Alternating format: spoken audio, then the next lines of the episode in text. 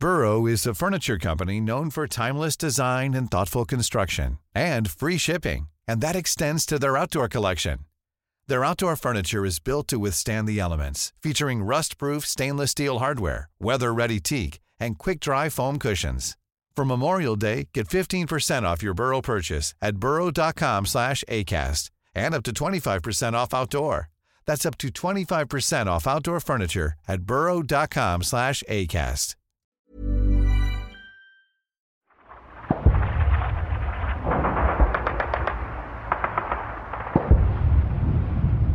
Dans un petit abri en béton, en plein milieu de la forêt des Ardennes, se terre le soldat Willems.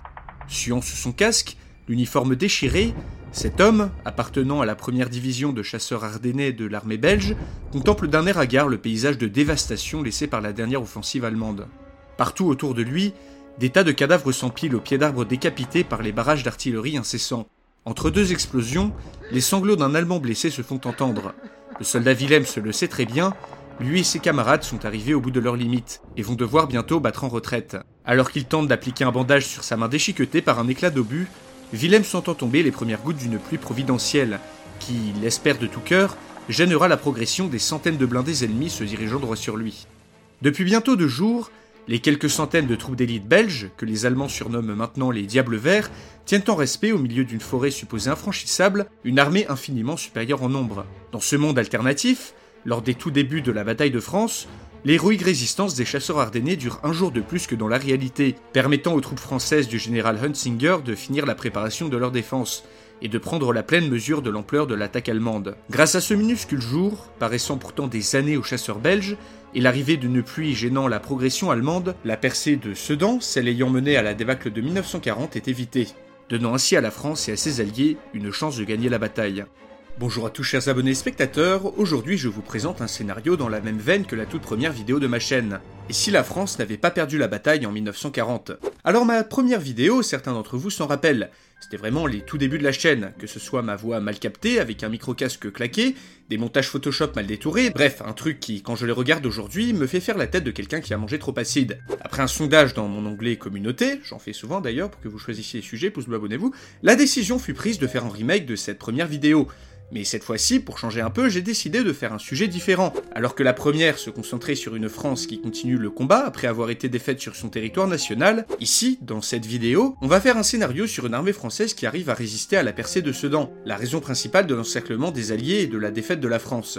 En mai 1940, dans la réalité, le gros des troupes alliées est entré en Belgique et aux Pays-Bas, afin d'enrayer l'invasion allemande, tandis qu'Hitler, dans une manœuvre qui tout double, donne son feu vert au général Guderian pour percer le front via les Ardennes, une zone supposée infranchissable par l'état-major français et défendue par des troupes de second rang. Cette manœuvre capitale, connue par les Belges qui ont prévenu en vain l'état-major français, sera le début de la fin.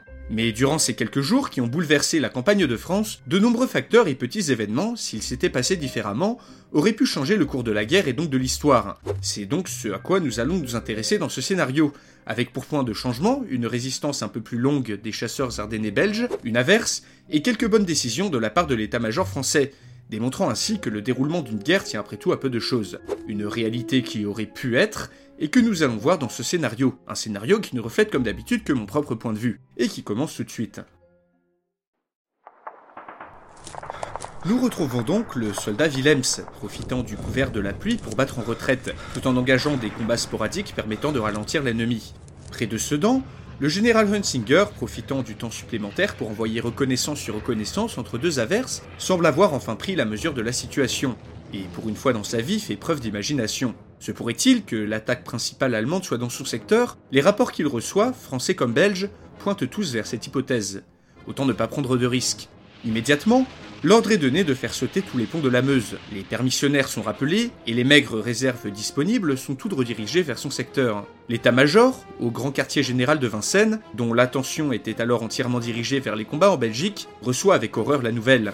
Le temps gagné par les Belges permet au général Georges de faire le lien avec les plans saisis en janvier, dans un avion de l'état-major allemand s'étant craché en Belgique. Malgré leur inimitié commune, il réussit à persuader le général Gamelin que l'effort principal de l'offensive allemande se trouve dans les Ardennes, et que de vigoureuses contre-offensives doivent être préparées afin d'enrayer l'avancée allemande. Si ceux dont tombent, alors les chars allemands pourraient largement s'enfoncer dans ce secteur mal défendu, pour finir par prendre en tenaille la totalité de l'armée française. C'est la panique. Et les ordres fusent de partout. Des blindés et des troupes sont prélevés derrière la ligne Maginot, et une partie des réserves présentes en Belgique sont redirigées vers le sud, afin de préparer une contre-offensive si les Allemands venaient à percer. Conscients que leur immobilisme prudent pourrait mener à l'écroulement du front, les généraux du QG de Vincennes redirigent leurs efforts sur les Ardennes et profitent de la météo qui cloue au sol l'aviation allemande pour renforcer tout le secteur. Mais cette pluie providentielle finit par s'arrêter, un jour plus tard, pour laisser place à un grand soleil. Les Français, retranchés derrière la Meuse, renforcés par quelques troupes et bénéficiant d'un support aérien plus conséquent que dans la réalité, le savent. Ils vont devoir faire face à une attaque massive qui laissera la plupart d'entre eux sur le carreau. Non loin de la lisière de la forêt, le général Guderian, à la tête de la première division Panzer, hurle dans sa radio. Il demande, non, il exige que l'aviation allemande aille bombarder les positions françaises, alors que celles-ci se renforcent d'heure en heure. Le général le sait, l'effet de surprise est désormais perdu.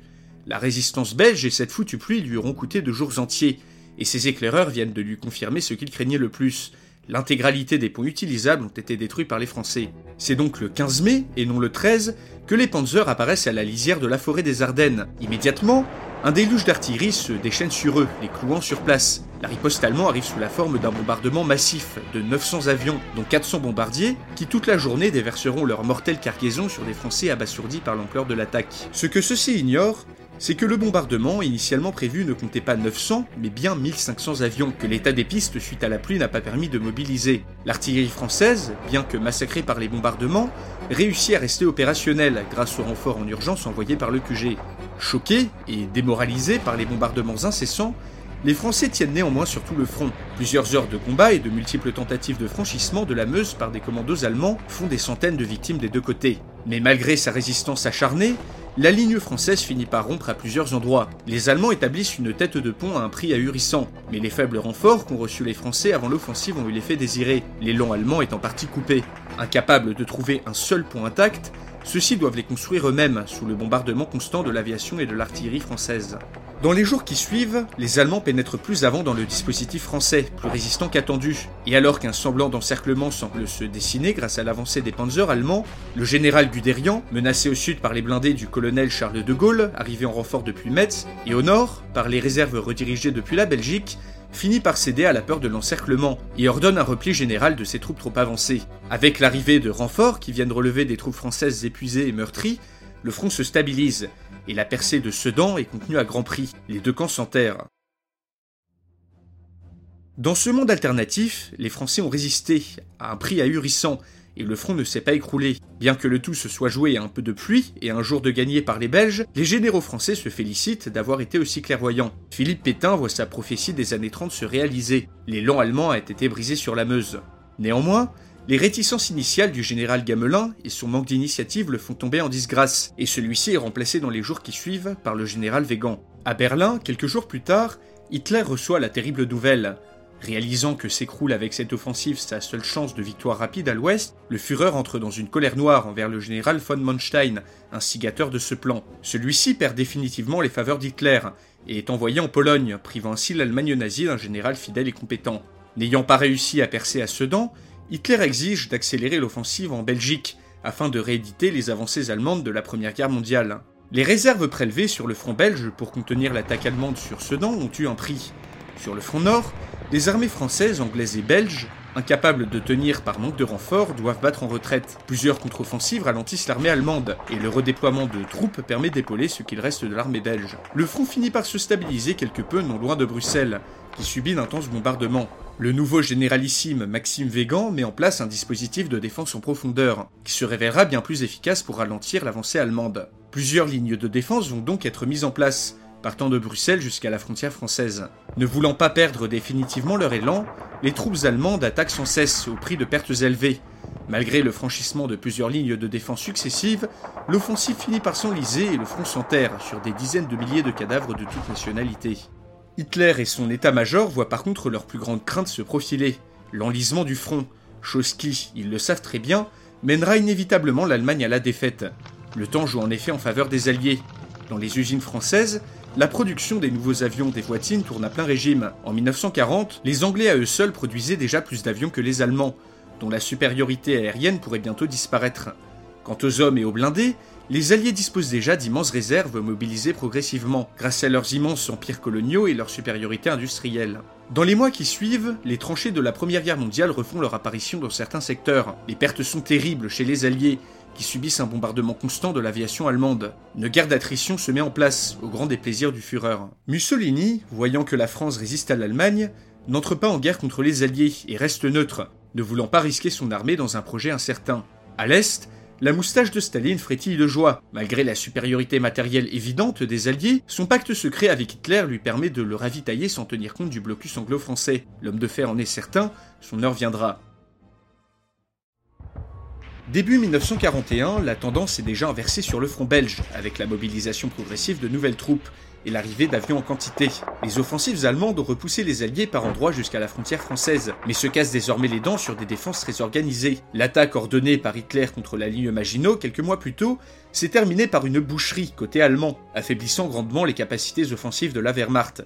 Mais l'opinion publique en France reste extrêmement divisée. Des émeutes communistes anti-guerre éclatent un peu partout, sévèrement réprimées par la police française. Le Conseil des ministres sait que le traumatisme de la Première Guerre mondiale ne fera pas tolérer une longue guerre aux Français. Se reposant sur de nouvelles doctrines pour le combat blindé, dont l'importance est enfin comprise par les Alliés, une contre-offensive impliquant plusieurs centaines de chars d'assaut est lancée. La plus grande bataille de chars de l'histoire débute près de Gand, dans un déluge de fer et de flammes. Supportés par l'aviation alliée et après une énorme préparation d'artillerie, les soldats s'élancent vers les positions allemandes et réussissent à percer. Au début de l'été, la Belgique est en grande partie libérée et les Allemands reculent partout. À Berlin, la situation semble désespérée. En effet, Hitler n'a jamais ici gagné la légitimité que lui a apporté sa victoire contre la France dans la réalité. Début 1942, les Alliés atteignent la frontière. C'en est trop pour les hauts gradés de la Wehrmacht, qui ne peuvent se résoudre à subir à nouveau une défaite humiliante. Un beau matin, Adolf Hitler est tiré de son lit au bout d'un fusil et emprisonné, L'armée prend le pouvoir et entame immédiatement des négociations. Les généraux teutons demandent le retour aux frontières allemandes de 1939 et acceptent également que la République de Weimar soit réinstaurée, ainsi que le paiement d'indemnités de guerre. Les Français, furieux et revanchards, exigent en plus l'annexion de la Sarre, afin de compenser les pertes monumentales de la Troisième Guerre franco-allemande. Staline fulmine. Lui qui comptait prendre l'Allemagne à revers n'avait pas anticipé ce coup d'État qui raccourcit grandement la durée de la guerre. Dans une tentative d'imposer un pouvoir communiste chez son voisin, il ordonne à toutes les cellules clandestines allemandes de lancer une insurrection massive. Un échec sanglant qui mettra presque fin à ce qu'il restait du Parti communiste allemand. Alors qu'à l'autre bout du monde, un Japon sous embargo pétrolier déclare une guerre perdue d'avance aux États-Unis, l'armistice est signé à Compiègne avec le nouveau gouvernement allemand, mettant un terme à une guerre ayant fait plus d'un million de victimes des deux côtés. Les Français, bien que victorieux, ressortent frustrés de la réunion. Encore une fois, les Anglais les ont lâchés au dernier moment, les empêchant d'exiger le démantèlement de l'Allemagne, soi-disant pour contenir la menace soviétique, mais surtout dans le but secret de maintenir l'équilibre des puissances en Europe, comme ils l'ont toujours fait depuis des siècles. Le climat en France est délétère, car la victoire fait ressortir les dissensions qui déchirent sa société. Sans occupation, sans régime de Vichy et sans De Gaulle, la Troisième République continue son existence troublée et instable. En Allemagne, des purges anti-nazis et anticommunistes sont mises en place par une république de Weimar encore plus faible qu'avant. Les troupes alliées sont appelées en renfort afin de contenir de très nombreuses insurrections. Pour la plupart, les crimes nazis contre l'humanité ne sont jamais mis au grand jour. Le système de camps de concentration, ainsi que l'extermination des juifs, n'a duré ici que jusqu'en 1941 et fut principalement le fait des Einsatzgruppen, des troupes mobiles exécutant leurs détenus à l'aide d'armes de guerre. Et même si des millions de personnes sont mortes du fait des nazis, la volonté d'un retour rapide à la stabilité, la durée de la guerre et la menace soviétique poussent les Alliés à demander des procès pour l'exemple, où plusieurs dizaines de hauts dignitaires nazis écopent de sentences allant de la prison à la mort. Concernant le Führer lui-même, après une tentative ratée de ses fidèles de le sortir de prison à la force des armes, son corps est trouvé mort, en cellule, Hitler s'étant suicidé avec un couteau passé par un de ses geôliers. Mais en Allemagne, des milliers de personnes ayant participé au massacre ne sont jamais inquiétées. Pire, même si les sections les plus idéologiquement fanatisées, les SS, sont démantelées, Beaucoup des hommes qui la composent restent dans la nouvelle armée de la République de Weimar, une armée détournée par les Alliés vers un autre objectif bien plus pressant. La France et le Royaume-Uni sont en effet plus préoccupés de l'ogre soviétique, allié secret du régime nazi, qui refuse de rendre la partie est de la Pologne suite à l'armistice. Ainsi, dans cette réalité, Seule la partie allemande du pays, prise en 1939, retrouve son indépendance, provoquant un exode qui verra des millions de Polonais tenter de traverser la nouvelle frontière. Désormais au banc des nations, l'Union soviétique réforme son armée à toute vitesse, car Staline sait très bien qu'il n'a plus aucun ami en Europe. La France, le Royaume-Uni, la République de Weimar et même l'Italie fasciste lui sont tous hostiles. De plus, les États-Unis isolationnistes ont dans cette réalité mis en place le plan Lend-Lease de soutien économique à la France et au Royaume-Uni, et continuent de les soutenir sans toutefois vouloir intervenir en Europe. La guerre contre la Pologne et la Finlande ont brisé tout semblant de confiance entre l'Est et l'Ouest. La machine de guerre nazie, déjà anticommuniste, est retournée par les Alliés en direction de l'URSS. Par peur de l'expansionnisme soviétique, la plus grande partie des pays d'Europe centrale, Roumanie, Bulgarie ou la République tchèque se rangent du côté des Alliés. À peine remise d'une guerre sanglante, ne s'étant jouée qu'à un fil, l'Europe se retrouve unie contre la menace communiste.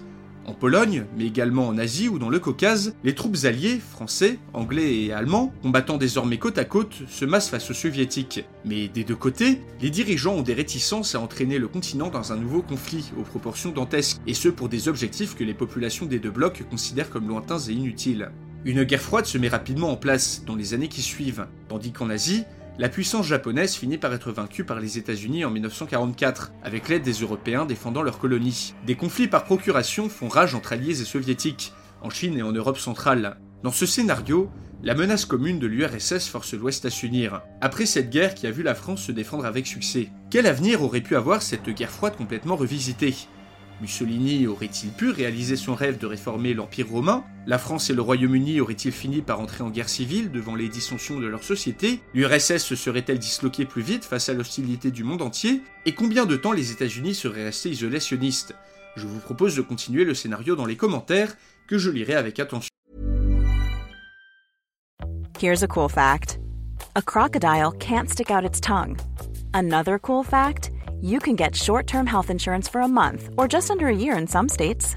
United Healthcare short term insurance plans are designed for people who are between jobs, coming off their parents' plan, or turning a side hustle into a full time gig.